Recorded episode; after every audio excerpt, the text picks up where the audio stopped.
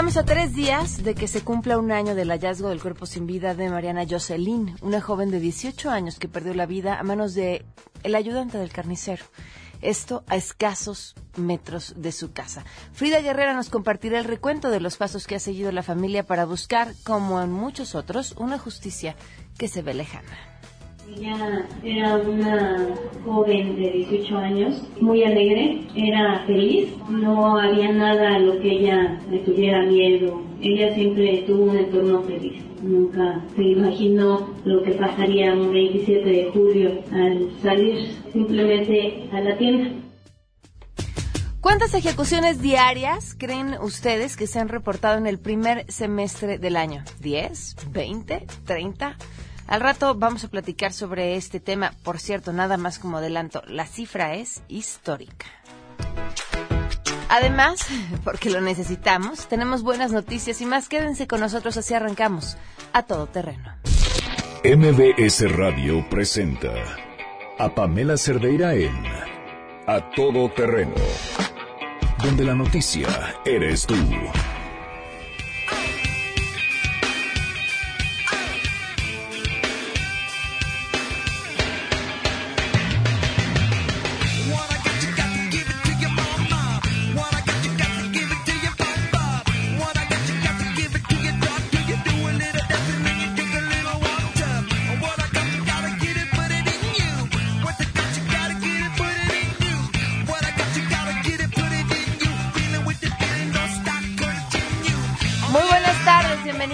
Terreno. Gracias por acompañarnos. Soy Pamela Cerdera. Gracias por estar aquí.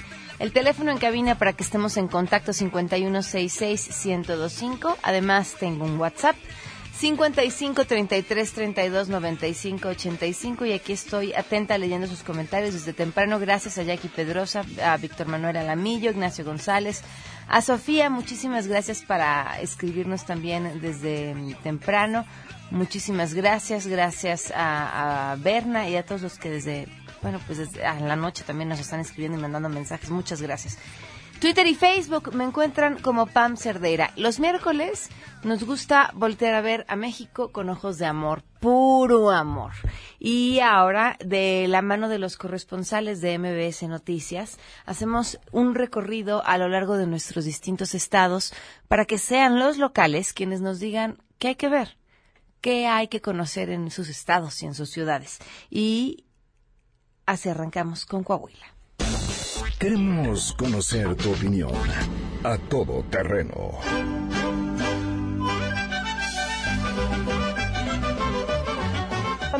buenas tardes para ti, para el auditorio. Te informo que durante el periodo vacacional el estado de Coahuila ofrece variados atractivos para el millón y medio de visitantes que se espera y quienes podrán disfrutar de paseos por pueblos mágicos, por museos con diversas temáticas como el de la Revolución, de los presidentes y las salas Venustiano Carranza. Y si lo que se busca es tener relación con la naturaleza, está el Museo de las Aves y del Desierto. Pero escuchemos lo que Felipe Sánchez Banda de Parras, Olga Ramírez de Arteaga y Rolando Cuevas de Saltillo recomiendan a los turistas. Es la época de la feria de la uva y el vino.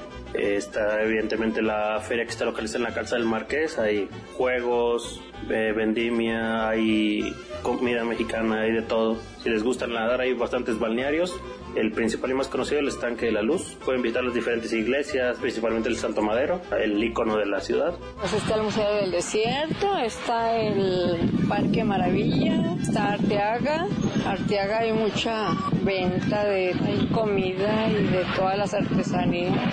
Las carnitas sobre todo, que es lo esencial de ahí del pueblito de, de Arteaga, son las carnitas de puerco, los chicharrón, el cuerito de puerco. Ay, ya me dio hambre. El Museo de las Aves, el Museo del Desierto en el Maravillas, el Bosque Urbano, la Alameda, el tour que da la Alameda. Otras atracciones en el estado se encuentran en las dunas de Viesca y las de Cuatro Ciénegas, que también son pueblos mágicos, y en este último se encuentran las reconocidas pozas. En Torreón, uno de los nuevos atractivos es el periférico Cristo de las Noas, desde donde se puede apreciar la perla de la laguna y luego caminar por el complejo turístico religioso del lugar. Es la información desde Coahuila. Buenas tardes. Muchísimas gracias a Camelia Muñoz por, por bueno, todas estas recomendaciones y así estaremos semana a semana en todos los estados de nuestro país. Hoy se mm, conmemora, hoy es el Día Naranja. ¿Y, ¿Y, qué tiene que ver el Día Naranja o qué es el Día Naranja? Es el Día Internacional para la Erradicación de la Violencia contra las Mujeres. En realidad es el día 25 de cada mes. Y hay datos que son terribles y escalofriantes sobre la violencia de las mujeres en el mundo y en nuestro país. En México, 47% de las mujeres ha sido víctima de violencia por parte de su pareja y una de cada cinco mujeres ha sido víctima de violencia en el ámbito laboral. En el 2015 se registraron en promedio 6.2 asesinatos de mujeres al día. Este dato de los feminicidios, leía en la mañana información de la Organización Mundial de la Salud y decían que en el mundo el 38% de los feminicidios, el 38, la cifra es altísima, provenían de la pareja de la mujer asesinada. ¿Y cuáles eran estos focos rojos que tenemos que ver? Porque además, fíjense, cuando, yo creo que cuando le preguntan a una mujer, oye, ¿ha sido víctima de violencia en el trabajo? Seguro de manera inmediata todas contestaríamos no. En gran parte, porque ni siquiera la identificamos hay una violencia que está tan ahí, tan asimilada, tan arraigada, tan, tan en nuestra parte de ser y entendernos que no la vemos. ¿Qué hay que hacer? Esto es alarmante, de verdad es un problema espantoso. Las historias de las niñas asesinadas que hemos visto en los últimos días, en las últimas semanas, son solo, híjole, un, una pequeña señal de lo que está pasando tenemos que poner mucha atención en la casa, muchísima. Un, un dato que a mí me parecía revelador, que es, no podemos dar educación diferenciada. No podemos decirle en casa que los niños tienen obligaciones de cierto tipo y las niñas de otro tipo. O que los niños tienen derecho a ciertas cosas y las niñas a otras cosas. Simplemente porque nacieron mujer o porque nacieron hombres. Porque esto abona hacer creer que unos tienen más derechos que, otros. Y estos derechos se traducen en una de cada tres mujeres víctimas de violencia sexual, porque una de cada tres mujeres se topó con un tipo en la calle que decidió que sus nalgas eran su derecho. Y que podía ir y tocarla, o podía ir y podía violarla, o podía ir y verla lascivamente, porque es hombre y porque tenía ese derecho. Y otra que me parece todavía más importante, y se los digo de verdad con el corazón, sobre todo las mujeres que nos están escuchando, va para los dos, pero sobre todo las mujeres, no toleren una. Si tú toleras que tu pareja te golpee, si tú toleras que tu pareja te insulte y tus hijos lo están viendo, bueno, aunque creas que no lo están viendo, siempre lo están viendo. Lo único que vas a conseguir es que el día de mañana repitan lo mismo que están viendo en casa, porque si lo ven en casa uno cree que está bien. Y lo más probable es que ese niño mañana vaya a golpear a su pareja y que esa niña mañana vaya a tolerar ser golpeada por su pareja. Es no. Y no es no. Y a veces el no en la violencia se acaba con un, pues, adiós. Ah, con hago las maletas, con, con se acabó. Uno tiene que poner esos límites porque lo que te estás jugando es tu vida. Y el día de mañana, la de tus hijos no está bien, no es normal, no se debe tolerar. Hace 10 meses, con 24 días, una mujer, la Ciudad de México, una joven, fue asesinada en un hotel. ¿Por qué? Porque quien la mató pudo. Daba igual. La mataron porque podían.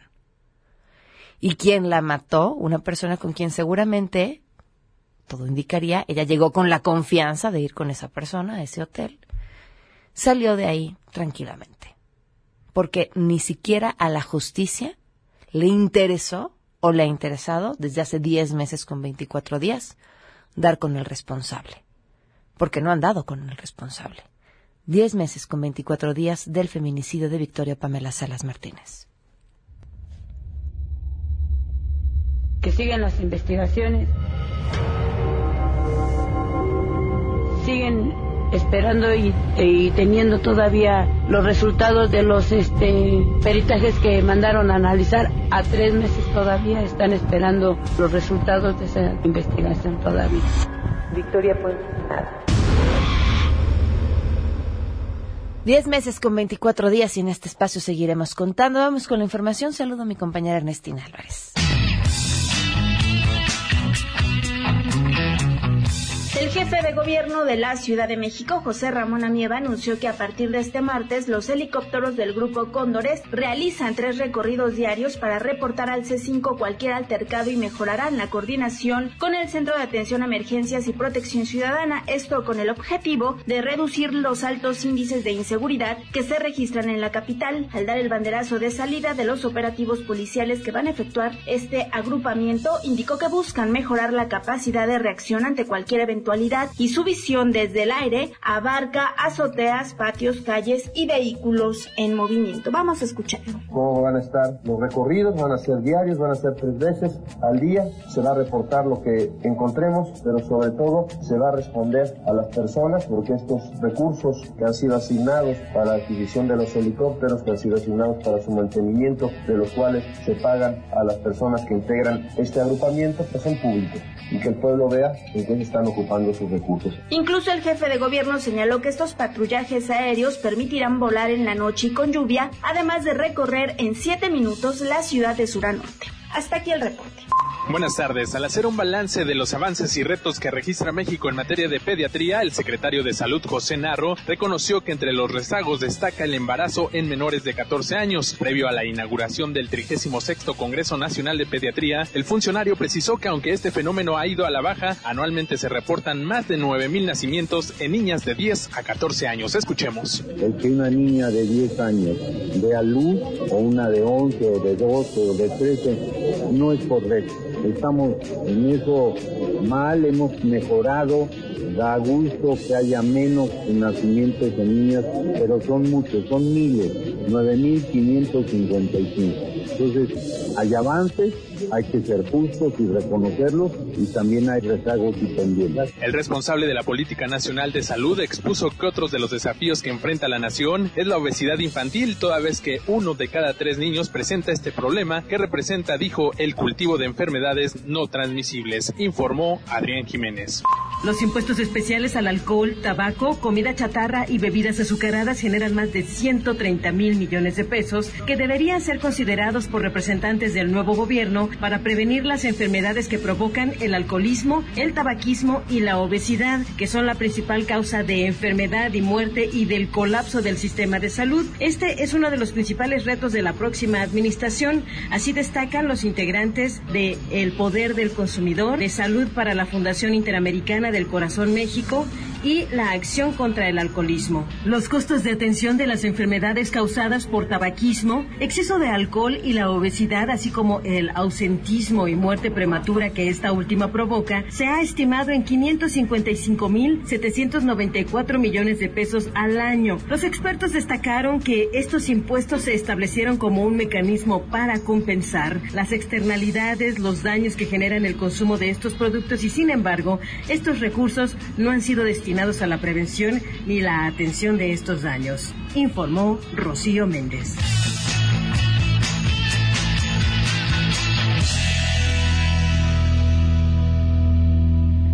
Doce con 17 y tenemos buenas noticias.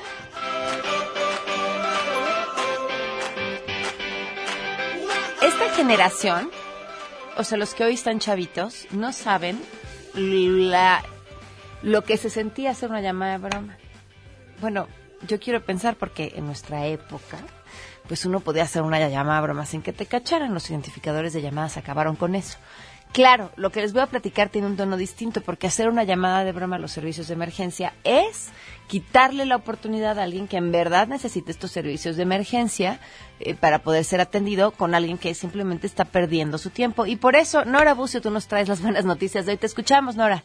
Pamela, te saludo con gusto y te comento que las llamadas falsas al 911 se redujeron un 25% de enero a junio de este año, al registrarse 13 millones menos que en el mismo periodo del año pasado, informó el Secretariado Ejecutivo del Sistema Nacional de Seguridad Pública. De acuerdo a un informe elaborado sobre este tema, se indica que además se ha incrementado un 10.8% el reporte de emergencias reales, toda vez que durante el primer semestre de 2018 se registró un 15.9% de llamadas contra 11.3% en el mismo periodo de 2017. De esta medición se deduce que la reducción en el número de llamadas falsas en un 25% está relacionado con el uso más racional del servicio. El Secretariado Ejecutivo del Sistema Nacional de Seguridad Pública da a conocer que de enero a junio de 2018 se recibieron 40 millones 105 mil 263 llamadas falsas improcedentes o de broma, mientras que en el primer semestre del año pasado se recibieron 53 millones 636.978 del mismo tipo, 13 millones menos que en 2017. Esto representa una disminución del 25%.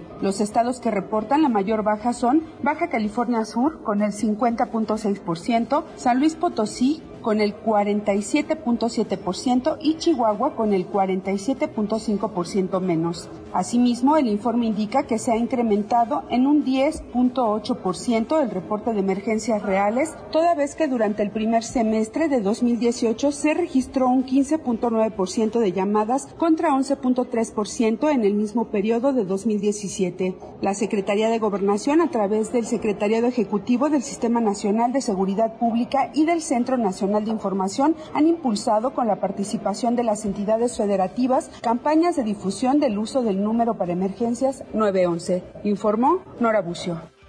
Muchísimas gracias, Nora. Vamos a una pausa y continuamos a todo terreno. Más adelante, a todo terreno. Vamos a platicar con Frida Guerrera. Si te perdiste el programa A Todo Terreno con Pamela Cerdeira, lo puedes escuchar descargando nuestro podcast en www.noticiasmbs.com. Pamela Cerdeira regresa con más en A Todo Terreno, donde la noticia eres tú. Marca el 5166125. Feminicidio en México. No las dejes invisibles. A Todo Terreno. Respirar para sacar la voz, despegar tan lejos como un águila veloz, respirar un futuro esplendor. Recuerdo como si fuera ayer el día en el que Janine nos comentaba sobre el caso de una joven desaparecida eh, cercana y el momento en el que pues prácticamente poquitito tiempo después fue el día siguiente, si no me equivoco, al aire eh, tratando de hablar con Zaira, su mamá, para que pudiéramos ayudar en algo para encontrarla. La información ya era distinta. La habían encontrado y la habían encontrado sin vida. Frida Guerrera, gracias por acompañarnos. Muy buenas tardes. Hola, Pam. Muy buenas tardes y buenas tardes al auditorio. Gracias por estar con nosotros para platicar sobre esta historia a un año del feminicidio de Mariana Jocelyn. ¿Qué ha pasado?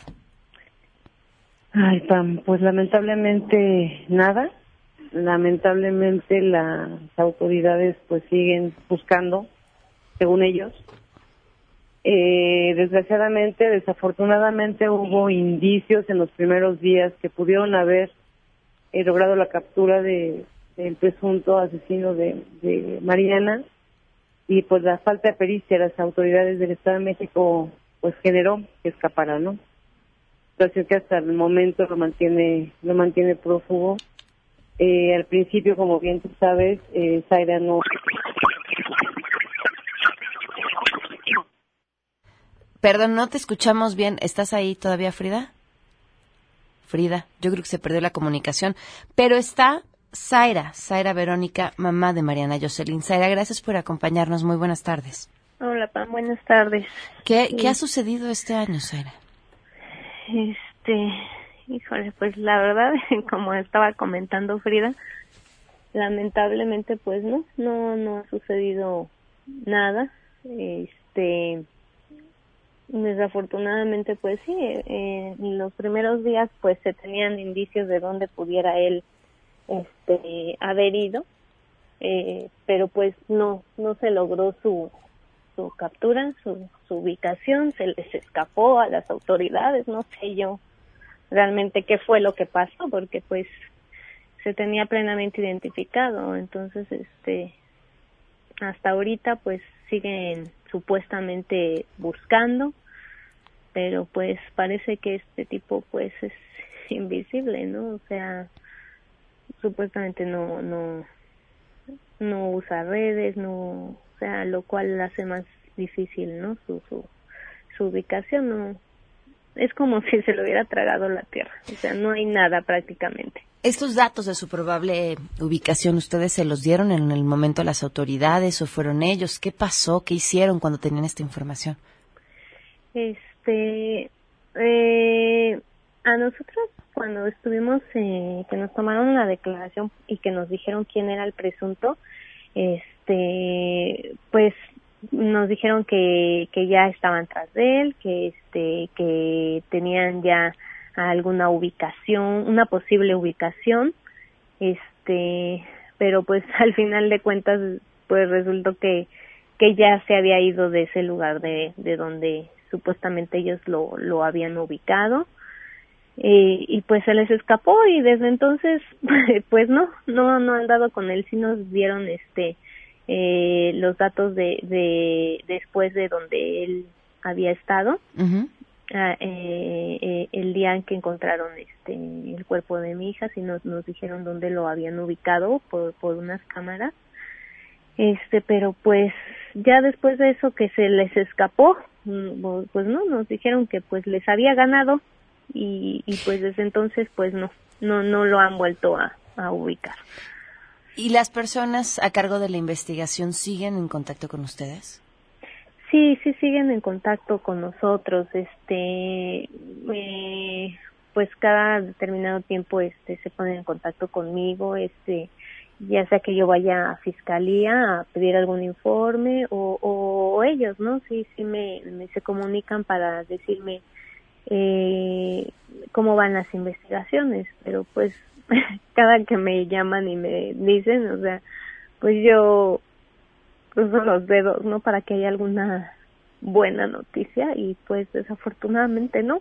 Siempre es este, no se desespere, seguimos buscando, no crea que no, este, yo a veces pues sí eh, también les he este llamado diciendo que pues yo entiendo que pues desafortunadamente el feminicidio va en aumento en lugar de disminuir y pues que a veces siento que el caso de mi hija ya lo olvidaron. Entonces, este, pues ellos, pues yo creo que también por eso se mantienen en contacto conmigo, ¿no? O sea, como para darme un poco de, de esperanza y, y pues hacerme saber que, que, no, o sea, que, que siguen buscando, pero pues simplemente no, no, no aparece. Zaira, ¿qué tendrías que decirle a los padres de familia que hoy te están escuchando, a las mujeres que hoy te están escuchando? Este pues pues que me ayuden no o sea que por favor se, pongan un poquito en, en en nuestro lugar. Que que nadie está exento que que alcen la cara que vean porque hay una recompensa y de verdad que es muy muy duro este continuar viviendo sin sin nuestra hija y que además hay el riesgo de que siga haciendo daño. Que por favor este pues no olvide. Y que si alguien lo ve que por favor no tenga miedo que denuncie que es peor dejar que una persona así siga libre no o sea porque yo entiendo que también muchas veces por por miedo la gente no no habla pero pues sí si lo llegan a ver o sea no no no puede no pudo habérselo tragado la tierra. Alguien tiene que saber dónde está alguien tiene que haberlo visto. Entonces pues eso es mi mi petición o sea que por favor este pues denuncien si lo ven este que piensen en todas nuestras hijas primas hermanas o sea este tipo no sabemos si ya lo había hecho antes creemos que sí pero desafortunadamente como es un tipo que, que, que pues se manejaba pues con un perfil bajo, ¿no? O sea, nunca se identificó hasta con, con el feminicidio de mi hija. ¿Tienes alguna pista? Sé que dices, se lo tragó la tierra, pero por lo que has escuchado, ¿de algún estado en el que pudiera estar? No, ya no, ya no tenemos ninguna pista. Ya, perdón, Pam. Al principio, pues sí, sí teníamos, digo, los primeros indicios, pues sí, pero ahorita no, ahorita estamos totalmente en blanco. Hasta lo que las autoridades nos dicen, ahorita ya no tienen ningún rastro, están, este, pues no sé, esperando, no sé qué estamos realmente esperando, ¿no? Yo creo que, que, que la mayoría de los feminicidas que, que han caído o, delincuentes que han caído es precisamente por la denuncia de alguien, ¿no? Sí. Por la denuncia de alguien. Entonces, pues yo creo que es lo que estamos esperando, que, que alguien, por favor, que lo haya visto, que nos ayude, que lo denuncie, porque ya no sabemos qué hacer ni dónde buscar. No tenemos ningún indicio de dónde él pueda estar. Sara, compartiremos en este momento las imágenes en las redes, pidiéndole al público además que lo comparta entre más gente lo vea, más fácil será eh, conseguir dar con él. Y te agradezco enormemente tu, tu valentía. Te mandamos un fuerte abrazo. Muchas gracias, Ana. Al contrario, te agradezco a ti, como siempre, por estar pendiente y, y prestarnos tu espacio. Un fuerte abrazo, Zaira. Muchas gracias. Gracias, igualmente, Pan. Dice la verdad Zaira cuando habla acerca de la participación ciudadana. Tan solo la semana pasada, el caso de esta chiquita en Nuevo León de ocho años, asesinada a manos de un sujeto que decidió que podía tomar a la niña que estaba en un centro comercial, llevársela y asesinarla. Lo que llevó a su detención fueron las denuncias ciudadanas. Personas como ustedes y como yo que vieron su imagen y que de pronto se lo toparon y avisaron a las autoridades. ¿Y saben qué?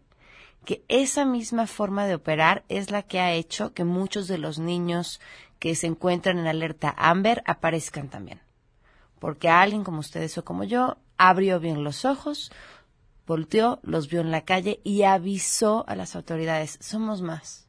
Somos más. Yo estoy segura de que sí se puede. Y estoy segura también que mientras este sujeto siga allá afuera, es otro asesinato esperando suceder. Vamos a una pausa. Queremos conocer tus historias. Comunícate al 5166-1025. Pamela Cerdeira. A todo terreno. Donde la noticia eres tú. Volvemos.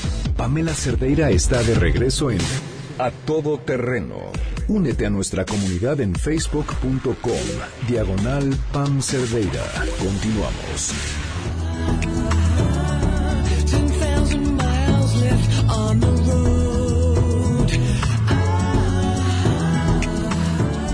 Doce con 40 minutos, continuamos a todo terreno. Le agradezco enormemente a Santiago Roel, fundador y director de Semáforo Delictivo Nacional. Gracias por estar con nosotros, Santiago. Muy Gracias por invitarnos, Pamela, a tus órdenes. ¿Qué es semáforo delictivo y cómo es que se mide? Mira, somos, lo primero somos una organización eh, ciudadana, es un proyecto ciudadano a favor de la paz de México y lo medimos a través de, utilizamos muchos datos duros del propio sistema del Secretariado Ejecutivo Nacional, que son datos que vienen de las Procuradurías Estatales. Complementamos con encuestas, complementamos con algunos datos de eh, despachos eh, privados, pero la idea es presentar la información de una manera que todo el mundo la entienda. Con dos intenciones. Uno, que te cuides. Y dos, eh, que puedas presionar a tu gobierno a mejores resultados, ¿no? En algunos semáforos incluso tenemos, o sea, tenemos semáforo nacional, estatal, en todos los municipios, o casi todos los municipios de México, los principales. Y en algunos semáforos como el de Nuevo León o el de Sinaloa tenemos el detalle de colonias, días y horas. En Tlalpan ya estamos ayudándolos también y también en Tlalpan estamos empezando a publicar esto. En qué colonias, qué días y a qué hora se cometen ciertos delitos. Con hallazgos muy interesantes. Cuando tú compartes esta información, la gente se protege. Entonces, hablando de violación, por ejemplo, en donde los menores son las principales víctimas, pues hemos bajado la violación en muchos estados 50, 60, 70% con solo compartir el perfil, el perfil delictivo de la violación o de la violencia familiar o del robo a casa, ¿no? Si quieres. Entonces, es muy interesante porque jalas el apoyo ciudadano, ciudadanos se cuidan mejor. Y luego, por otro lado, también la, la autoridad actúa mejor. Las mismas autoridades tienen esta información porque la generan, pero dicen que no la comparten. A veces sí y a veces no. te pregunto esto porque alguna vez les decía, ¿por qué no la comparten? Y me decían, no, porque es como si les estuviéramos avisando que ya sabemos dónde están y entonces se nos van a ir para otro Sí, lado. son, son una serie de tonteras Sí. que a veces los policías dicen. Ajá.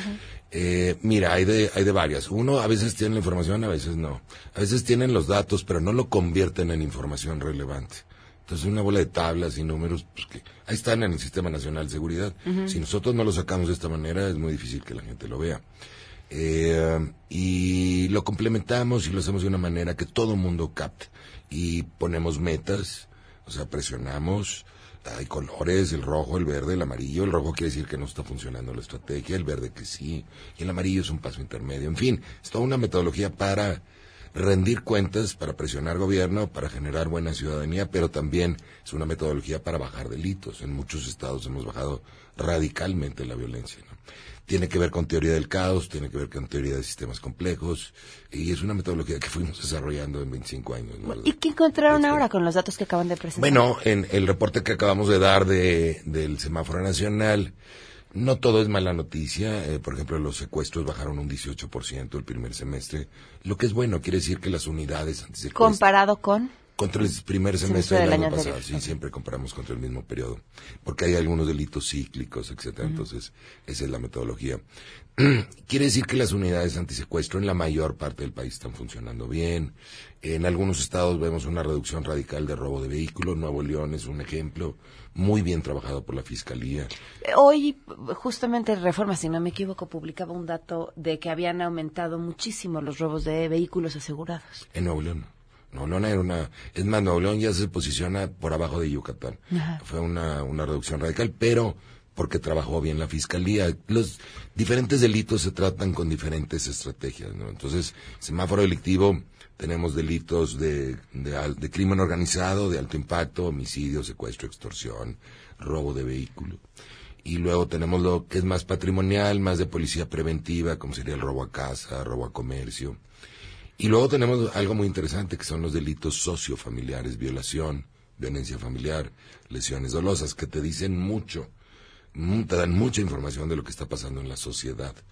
Eh, todos estos últimos delitos se incrementan en verano. eh, y hay maneras muy prácticas de bajarlos. No son policíacos. Entonces lo que hacemos ahí hacemos juntas con el DIF, Instituto de la Mujer, Desarrollo Social, etcétera. Divulgamos mucha información. O sea, lo que nosotros descubrimos fue que los sistemas complejos se autoordenan con información. ¿Qué quiere decir? Que si nosotros soltábamos la información, el sistema se autoordenaba. Y autoordenar es la paz. Entonces lográbamos la paz, no en todos los delitos. Hay delitos muy tercos y hay eh, intereses muy perversos en algunos de ellos.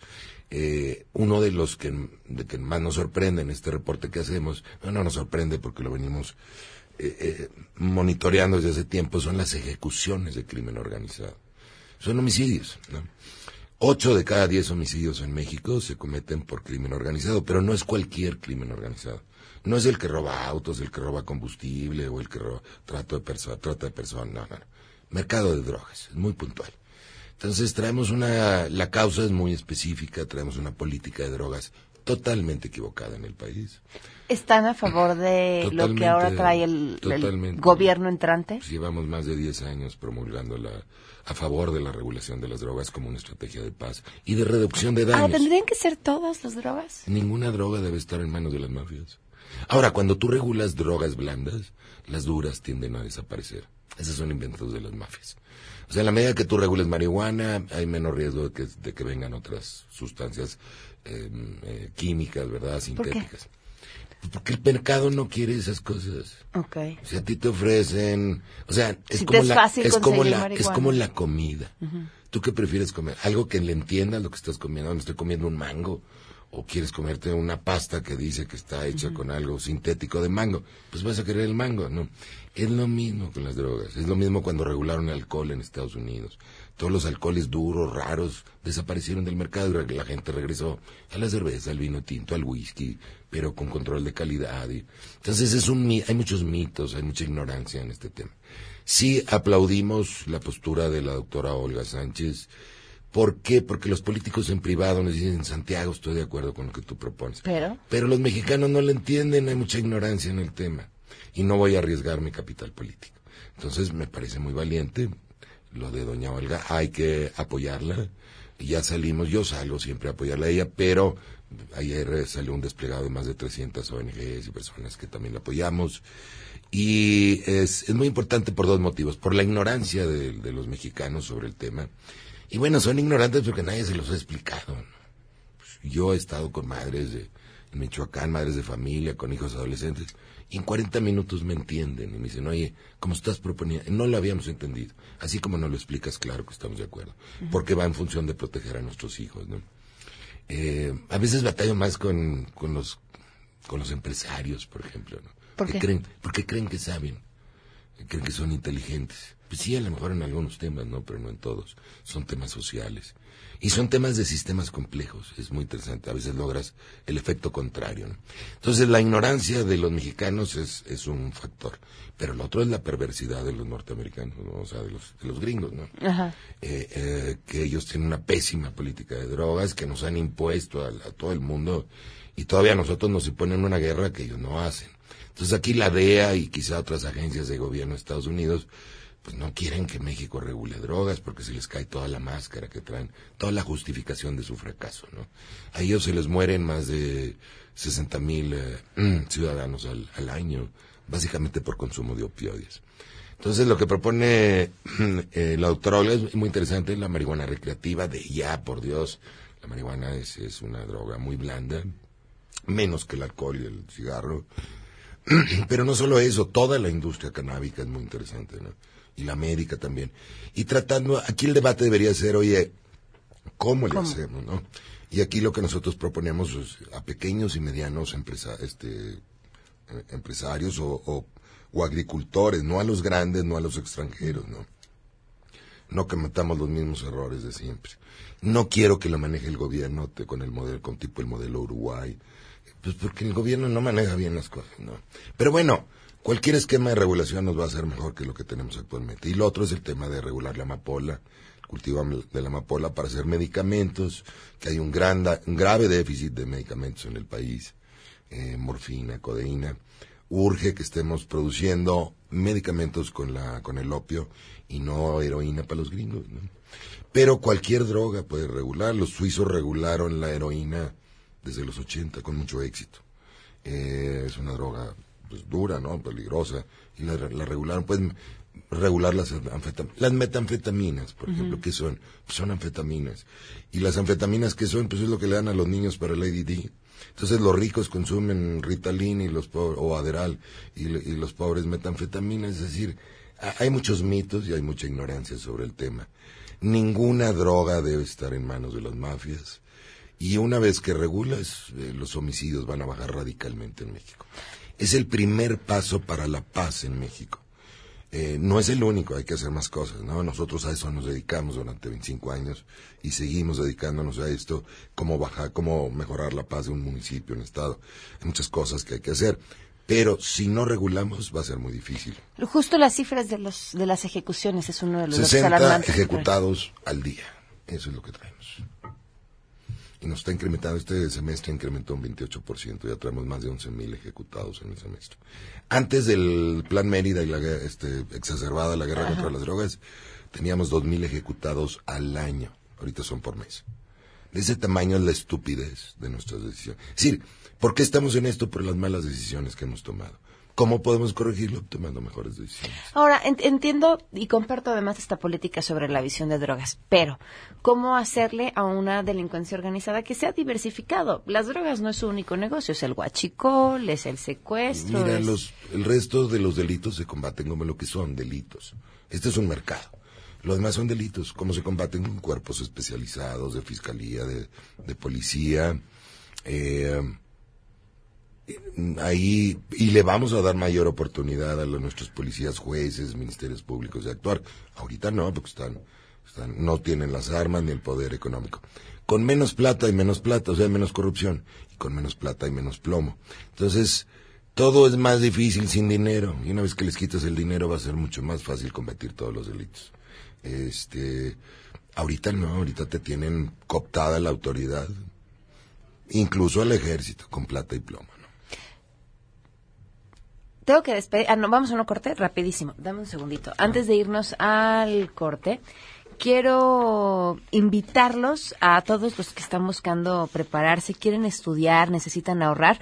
Una buena noticia es que el Becatón está por ocurrir en la Ciudad de México y no se lo pueden perder 27, 28 y 29 de julio en el Centro de Exposiciones y Congresos de la UNAM en Avenida del Limán número 10 en Ciudad Universitaria. Es un evento familiar, público y gratuito y van a encontrar acceso y ahorro en todos los niveles educativos desde preescolar hasta posgrado. Hay escuelas y universidades que ponen a tu alcance en Becatón para elegir y cursar cientos de programas académicos distintos, todos con validez y reconocimiento oficial. Las becas son ahorro y son renovables para que puedan iniciar y continuar, retomar o concluir sus estudios. Cada beca se hace efectiva en inscripción y colegiaturas. Esto es viernes, sábado y domingo 27, 28 y 29 de julio en la UNAM, en el Centro de Exposiciones y Congresos. La meta es tu beca, becatón.com.mx. Vamos a una pausa y regresamos.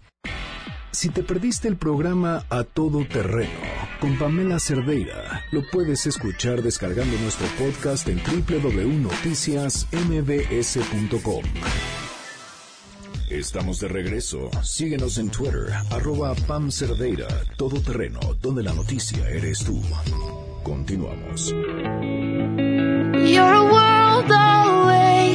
12 con 56. Eh, Santiago, se me acaba el programa, pero creo que y me gustaría invitarte en otra ocasión porque hay muchos datos de los cuales platicar.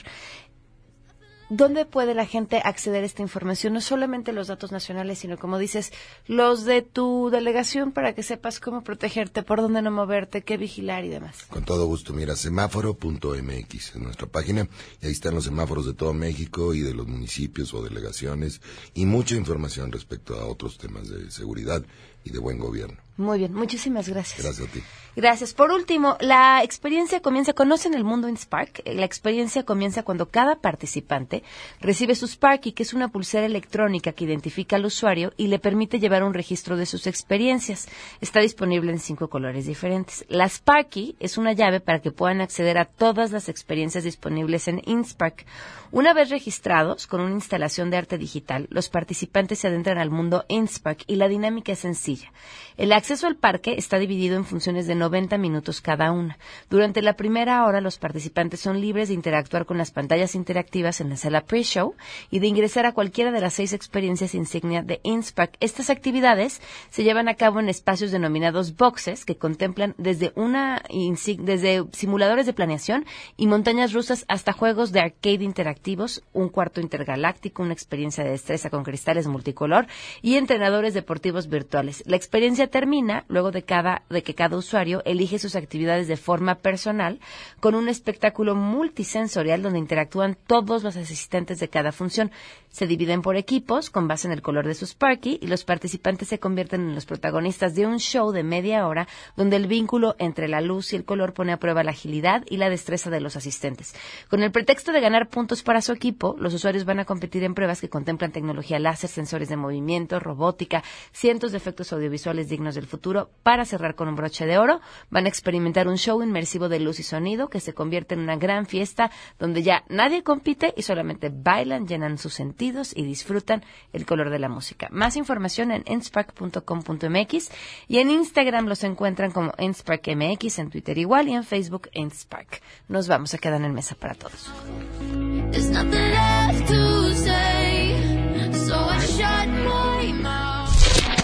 MBS Radio presentó a Pamela Cerdeira en A Todo Terreno. Te esperamos en la siguiente emisión, A Todo Terreno, donde la noticia eres tú. MBS Radio, en entretenimiento, estamos contigo.